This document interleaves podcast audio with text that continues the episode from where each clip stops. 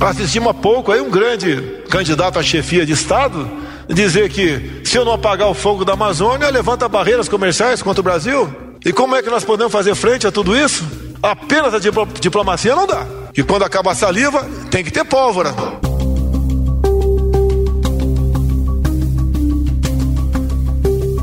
Esta é uma fala de Jair Bolsonaro rebatendo o presidente Joe Biden ainda no ano de 2020. Na época, o assunto se tornava mais uma barreira criada na relação bilateral entre os governos, que aliás nunca foi das melhores. O brasileiro foi o último presidente do G20 a reconhecer e parabenizar a vitória de Biden nas eleições americanas ficando atrás até mesmo do presidente russo Vladimir Putin. Em uma postagem no Twitter nesta terça-feira, Bolsonaro se dirigiu ao presidente Joe Biden e disse esperar que os Estados Unidos sigam sendo a terra dos livres e o lar dos corajosos. Bolsonaro foi o último chefe de Estado do G20 a reconhecer a vitória de Joe Biden sobre Donald Trump nas eleições de 3 de novembro.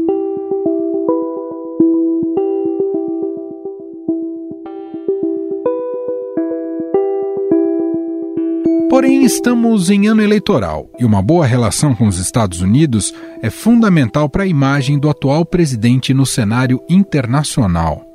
Esse é um dos motivos para Bolsonaro ter aceitado o convite para participar da nona Cúpula das Américas, que ocorre em Los Angeles entre os dias 6 e 10 de junho. O presidente Bolsonaro confirmou que vai se encontrar com o presidente dos Estados Unidos, Joe Biden, durante a Cúpula das Américas no mês que vem.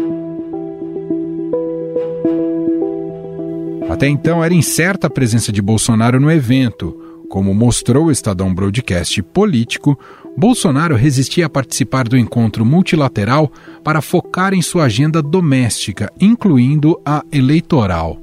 Após o convite para uma reunião à parte da cúpula com Biden, a postura do governo mudou. O presidente Jair Bolsonaro confirmou à CNN que vai se encontrar com Joe Biden na Cúpula das Américas. Biden enviou ontem o ex-senador americano Christopher Dodd especialmente para comunicar a intenção do presidente dos Estados Unidos de se encontrar com Jair Bolsonaro numa reunião à parte da cúpula que vai ser realizada em Los Angeles. Este será o primeiro encontro pessoal entre Biden e Bolsonaro desde a posse do presidente dos Estados Unidos em janeiro de 2021. No entanto, Bolsonaro reclamou do gelo que levou do presidente americano no G20, mas afirmou que pretende fazer valer esse novo encontro. Quando entrou o Biden, simplesmente houve um congelamento. Tá? Da minha parte, eu não mudei a minha política com eles. Encontrei com ele no G20, passou e como se não existisse. Mas isso foi um tratamento para todo mundo por parte do Biden. Não sei se é a idade, o que, que é, né? Mas pelo que eu vi, é, foi acertado. Terei uma, uma bilateral com ele e eu irei para lá para fazer valer uh, o que o Brasil representa para o mundo. Convite também surge em meio à preocupação do governo americano com o possível esvaziamento do encontro, idealizado pela Casa Branca como uma tentativa de retomar o protagonismo na região. Os regimes de Cuba, Venezuela e Nicarágua não foram convidados para o encontro, pois não são reconhecidos pelos Estados Unidos. Em resposta a esse veto, o presidente do México, Andrés Manuel López Obrador, disse que faltaria ao evento. O anúncio veio após o presidente do México, Andrés Manuel López Obrador, avisar que enviaria um representante ao encontro caso os Estados Unidos decidissem excluir algum país da região. A Cúpula das Américas é uma reunião que envolve os chefes de Estado do continente americano criada pela Organização dos Estados Americanos, com o objetivo de alcançar um nível maior de cooperação entre os países da Zona Econômica Americana. O encontro foi realizado pela primeira vez no dia 9 de dezembro de 1994, em Miami, nos Estados Unidos. Nesta ocasião, os Estados Unidos apresentaram formalmente a proposta de uma área de livre comércio entre todos os países americanos, com exceção de Cuba. O evento deste ano terá o tema Construindo um Futuro Sustentável, Resiliente e Equitativo. que tem como mote principal a defesa da democracia. Vale lembrar que a indicada a comandar a embaixada americana no Brasil, Elizabeth Bagley, disse em sabatina no Senado dos Estados Unidos recentemente que, apesar de Bolsonaro, o país terá eleições livres. A Elizabeth Bagley ela disse o seguinte: que atua no sistema democrático há mais de 30 anos, que já monitorou diversas eleições no mundo inteiro e que sabe que não será um momento fácil por causa dos muitos comentários feitos pelo presidente Jair Bolsonaro, mas que ela acredita que, apesar de todos esses comentários, essa realidade histórica das instituições brasileiras vai prevalecer. Além da proteção à democracia, será debatido no encontro o aumento da resiliência contra pandemias, construir um futuro verde, estimular o uso de energias limpas e acelerar a transformação digital no continente, como destacou Jen Psaki, representante do governo norte-americano, ao falar sobre o evento. Os convites ainda não foram emitidos. Sabemos que a cúpula é uma oportunidade valiosa para focar em algumas das questões mais importantes compartilhadas, como a luta contínua pela liberdade e democracia para todos os países, metas climáticas e uma resposta mais forte e colaborativa para a Covid, além de abordar as causas básicas para a migração, bem como perseguir o crime organizado e a instabilidade econômica. O evento também vai abordar a questão da tecnologia 5G assunto que envolve também a China, que é a grande fornecedora de tecnologias de conexão. O país asiático busca fechar negócios com países do continente, enquanto os Estados Unidos, há alguns anos, pressionam os governos da região a não adotar equipamentos de Pequim. Tema que também está em discussão no Brasil. Pelo cronograma da Anatel, nas capitais e no Distrito Federal, o 5G vai estar disponível até julho. Nas cidades com mais de 500 mil habitantes, até julho de 2025. Com mais de 200 mil habitantes, até julho de 2026. Até julho de 2027, municípios com mais de 100 mil habitantes. E com mais de 30 mil, até julho de 2028. Já a agenda ambiental, que é uma das razões para afastamento entre os Estados Unidos e o Brasil, pode gerar discordância entre os dois países. Desde o início de seu governo, Biden foi crítico à postura de Bolsonaro e cobrava ações mais efetivas no combate ao desmatamento da Amazônia. O novo presidente americano Joe Biden sinaliza que irá se afastar cada vez mais do governo de Jair Bolsonaro, que deixaria o Brasil ainda mais isolado no cenário internacional. E uma das grandes divergências entre os dois governos será a agenda ambiental. Na cúpula, há expectativa de que os participantes sejam instados a assumir novos compromissos nessas áreas. Qual será o posicionamento de Bolsonaro mediante exigências internacionais? De que forma o Brasil terá relevância nas negociações durante a cúpula? Será que o presidente deixará de ser um párea internacional? Sobre estes temas, nós vamos conversar agora com um especialista em relações internacionais e professor da Universidade de Denver, nos Estados Unidos, Rafael Iores.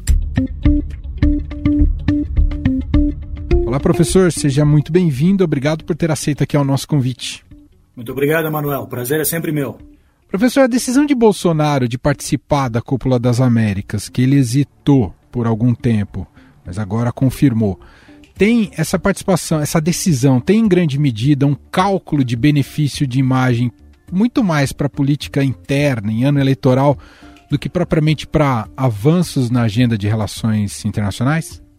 Então, é, a gente está lidando com políticos, né? Então sempre, sempre tem um uso político, né, de qualquer ação que, que os políticos fazem. Isso não quer dizer nada nefasto, né? Mas simplesmente trata-se de decisões políticas que tem também um lado simbólico da política sempre, né? E especialmente lembrando que ultimamente o, o o Bolsonaro teve na Rússia, né? Teve um certo, um certo, para algumas pessoas, né? Que, que, enfim, que continuam apoiando o presidente Bolsonaro. Isso pode ter sido uma, uma ação, uma visita interessante, mas houve algum desgaste, porque lembremos, o governo Bolsonaro começou, inclusive lá antes da, da eleição, na sua campanha, né, com uma promessa de uma aproximação muito grande, sinalizando uma aproximação muito grande, quase que, que de alinhamento quase automático né, com os Estados Unidos. Lembremos que tratava-se naquela época de um, um presidente, do presidente dos Estados Unidos, que era o Trump. Então, é, tinha já uma relação, inclusive familiar, entre a família Bolsonaro e a família Trump, que, que permitia também essa, esse movimento de uma aproximação muito grande, e houve, de fato, essa aproximação. Eu não vejo grandes ganhos, né? Eu já, já comentei sobre isso, já escrevi sobre isso, nessa tentativa de aproximação, mas existia, existia uma, esse alinhamento muito próximo, inclusive não só do ponto de vista estatal entre os países, mas uma questão assim das presidências das famílias, né? Só que isso se desgastou um pouco nos últimos tempos, porque o Trump não foi eleito. O Bolsonaro cometeu aí um algo que, que não é comum da diplomacia, que é sinalizar uma preferência numa eleição de um outro país. Ele claramente se disse que ele preferia que o Trump fosse o, o né, continuasse sendo o presidente do país. E como o Biden ganhou, e o Biden vem num movimento né, que chegou à presidência anti-Trump, né, para evitar a reeleição do Trump, houve aí uma, uma necessidade de reajustar.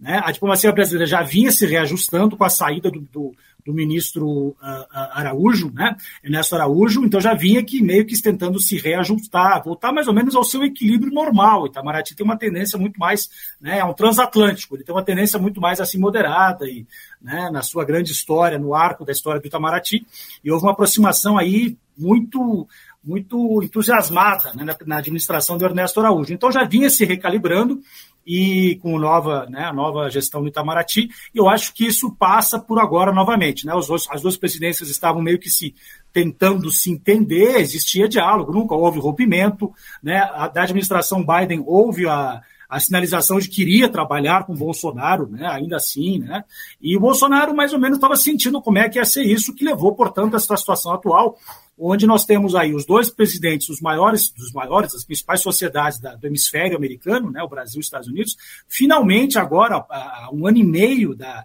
da posse, né, do início do governo do Biden, finalmente se encontrando. Que bom que vão se encontrar, mas demorou, porque eles estavam mais ou menos aí tentando achar uma forma né, de, de, de, de ter um momento mais propício. Então, eu acho que sim, é, especialmente, como eu disse antes, né, essa questão da, da visita à Rússia, que talvez para evitar rusgas maiores, também para voltar uma certa normalidade da sua própria gestão, que sinalizava essa aproximação para os Estados Unidos. Né, Bolsonaro disse: ah, não vou se eu não conseguir ter uma agenda bilateral, né, se eu não tiver encontro pessoal com o Biden.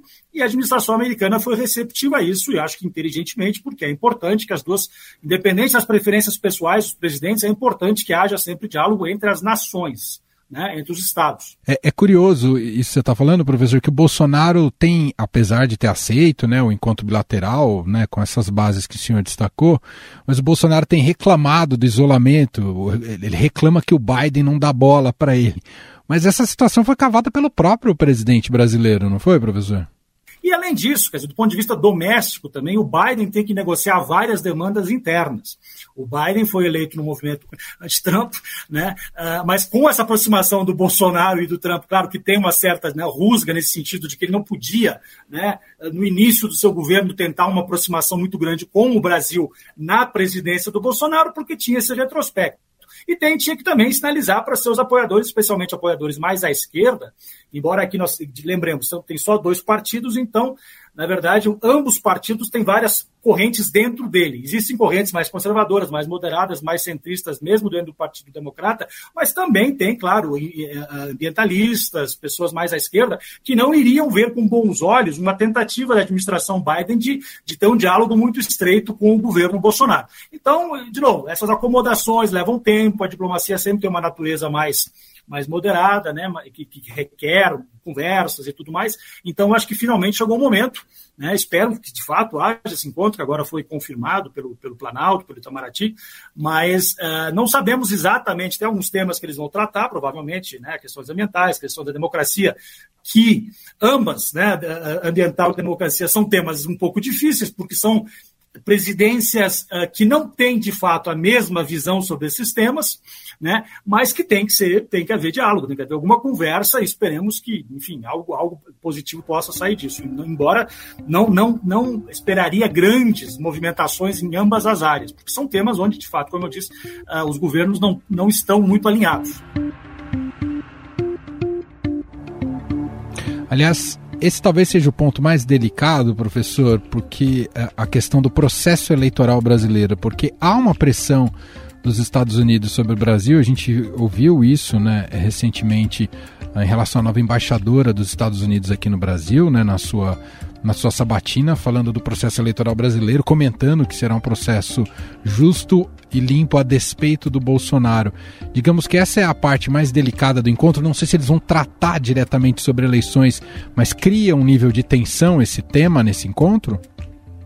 De novo, trata-se de uma conferência ampla né, e, e, de uma conferência de nível presidencial. Portanto, é difícil que se trate muito em detalhes, que vão entrar em questões muito, muito de minúcias. Né? Então, não espero, não acredito que aí teríamos desgastes ou, ou atritos né, claramente só nesse encontro. Seria mais o caso de conversas futuras. Quando presidentes se encontram, eles, eles já conversaram muitas coisas antes e pautas de comum acordo, que tendem talvez a ser mínimas, onde se trata, né, em se tratando de presidências que têm visões muito diferentes, como é o caso, mas eles vão fazer sinalizações, de novo, voltando à sua pergunta inicial, né? Foto e, e, dizer que querem diálogo, que uma, uma nação respeita a outra, que uma acha que é importante a relação com a outra, o que é verdade. E é que bom que seja.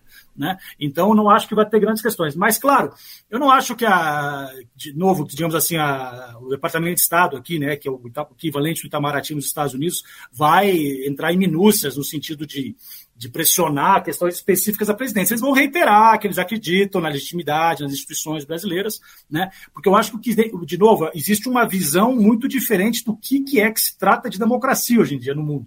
Né? A, a, a, o governo Biden é um governo que reconhece que tem havido nos últimos tempos um desgaste da democracia liberal ao redor do mundo, inclusive aqui nos Estados Unidos. E, a administração Bolsonaro vai negar isso, vai dizer que, que movimentos alinhados com o governo dele, portanto, de Trump, de outros presidentes de extrema-direita no mundo, que são os verdadeiros representantes da democracia. Portanto, é, tem que ter visões estruturalmente díspares nessa questão. Então, não, não, não, não há que esperar que vá haver aí grandes, grandes projetos em comum. O que não quer dizer que isso vá garantir que ele, de fato, em outubro, vai cumprir né, com o que se espera, não só democratas ou apoiadores da democracia nesse sentido, né, não só democrata partidário do Partido Democrata, mas todos que acreditam na democracia, esperam que sejam respeitados os resultados eleitorais de eleições justas em qualquer lugar do mundo. É disso que se trata o que a gente chama de institucionalidade democrática. Né? Isso não, enfim, isso é uma questão que nós, brasileiros, embora eu more aqui, eu né, sou brasileiro e estou aqui me, me, colocando, incluindo aí na comunidade brasileira do mundo, né, que temos que resolver com a nossa democracia, com a nossa consolidação ou reconstrução da nossa democracia. Para os interesses do Biden, a part... e isso tem ficado claro, né, professor? A participação do Brasil é até essencial para o sucesso da Cúpula das Américas, porque há outras ameaças de não participação, especialmente de um player importante nas Américas, que é do México. Né? O, o Obrador ameaça não ir à Cúpula das Américas.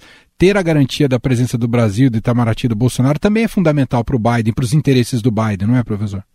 O que uh, reitera essa necessidade dos Estados Unidos fazerem esse jogo de cintura, essa dança toda, talvez inclusive moderarem as pressões que eles talvez gostariam até de, de apresentar né, para o governo Bolsonaro, porque na ausência do México, a se confirmar isso, que o presidente Obrador já sinalizou que ele não irá pessoalmente, vai haver uma comitiva mexicana, mas ele não iria, né? Uh, o que é um, o que é um, em democracia isso é muito importante, né? Isso sinaliza muita coisa.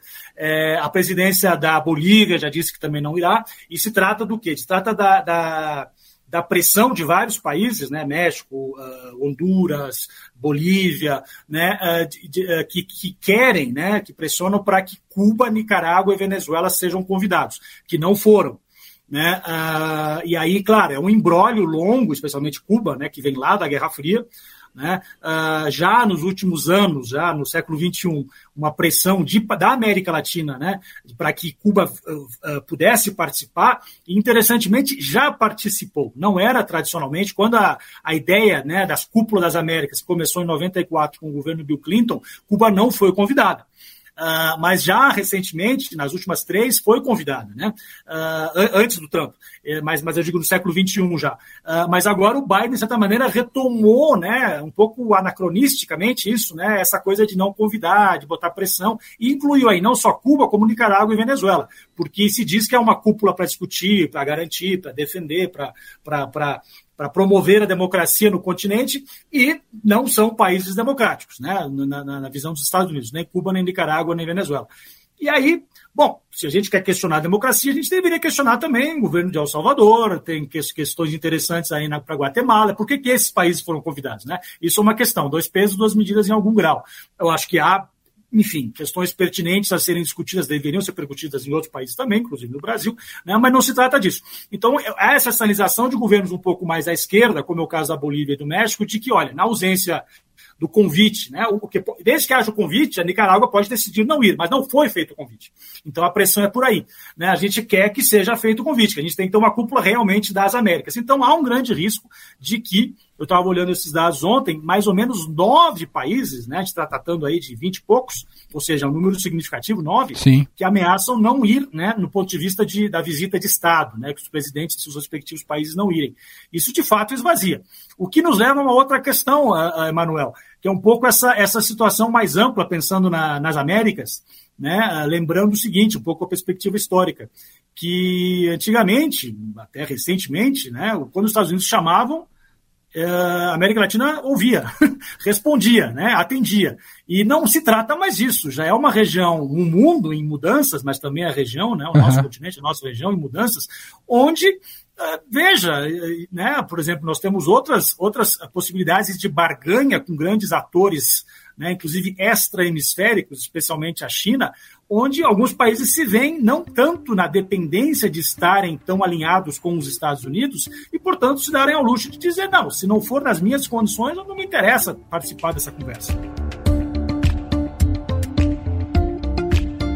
O, senhor citou a influência da China. É, em que medida esse encontro da Cúpula das Américas, dada essa disputa dos Estados Unidos com a China, pode vir a fortalecer a esses países que fazem parte da cúpula do ponto de vista econômico, né, depois da pandemia e uma necessidade de reajuste de cadeias de produção, professor?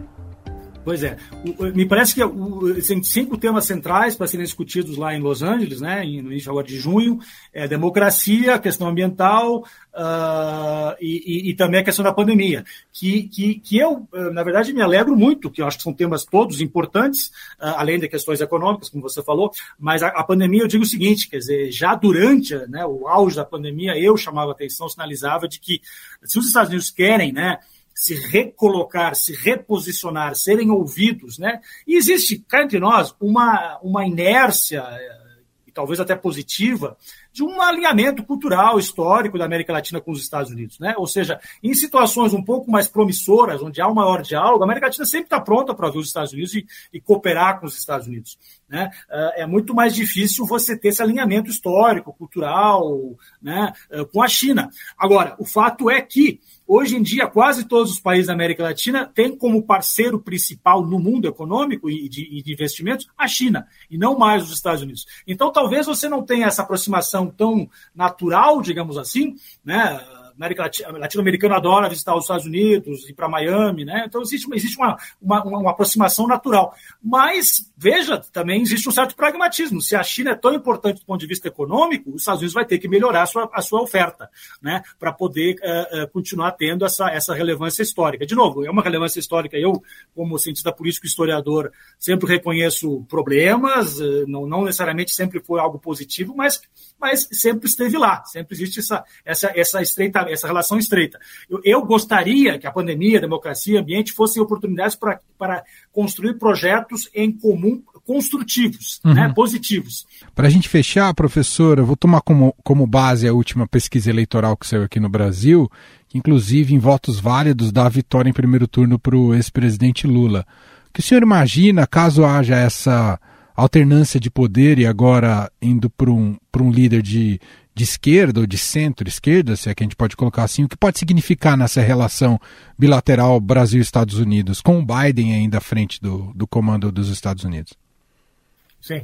Eu acho que, que uh, retomaria, né? Ou seja, seria um caminho mais aberto para um estreitamento maior, mas um estreitamento aí não uh, esse estreitamento automático, personalista, que foi o caso do Bolsonaro com o Trump, mas um estreitamento no sentido de projetos em comum, ou seja, essa agenda ambiental, essa agenda democrática, né? Essa agenda, a, a mesma agenda econômica e, e, e outras, a pandemia, com o governo Lula e o governo Biden, né? Poderiam ser mais bem encaminhadas, né? Nesse. É, é, houve uma certa ironia do destino que Biden e Lula, uh, uh, Lula e Obama não coincidiram muito. Né? Uh, o, o, o, Lula teve uma boa relação com Bush, né? surpreendentemente, inclusive, né? mas, claro, o mais natural seria um, um alinhamento maior com o Obama. Mas aí teve várias questões. Uh, Obama não estava muito focado na América Latina, estava muito mais interessado na, na Ásia, né? em outras questões, então não deu tanto foco e não coincidiram muito em termos de timing. Né? Então existia, embora Biden Lembremos, também só tem mais dois anos, no caso do ano que vem, esse é o governo Lula no Brasil, e tudo indica que o Biden vai estar enfraquecido a partir das eleições nos Estados Unidos de novembro desse ano. Então, também as grandes ambições de que vão né, mudar historicamente aí projetos vão, vão ser muito revolucionários também não, não, não cabe. Mas, de qualquer maneira, acho que seria havia a possibilidade de uma, uma conversa um pouco mais construtiva e com mais, talvez, alinhamento no sentido positivo, né? Uh, ou seja, concordarem mais em projetos em comum numa relação bilateral com o governo uh, Biden e Lula, especialmente nesses temas aí, ambiental, democracia, pandemia, né? Então, mas bom, vamos ver. Primeiro tem que ver como é que vai estar o Brasil ano que vem e o próprio governo Biden. Verdade. Muito bem, esse é o professor da Universidade de Denver, nos Estados Unidos, Rafael Iores mais uma vez gentilmente atendendo aqui a nossa reportagem, um pouco para a gente comentar esse encontro entre o primeiro encontro bilateral entre Bolsonaro e Biden na cúpula das Américas. Obrigado, viu, professor? Muito obrigado, sempre às ordens. Estadão Notícias. Este foi o Estadão Notícias de hoje, segunda-feira, 30 de maio de 2022. A apresentação foi minha, Emanuel Bonfim. Na produção, edição e roteiro, Gustavo Lopes, Jefferson Perleberg e Gabriela Forte. A montagem é de Moacir Biasi. Escreva para gente no e-mail podcast@estadão.com. Um abraço para você, uma ótima semana e até mais.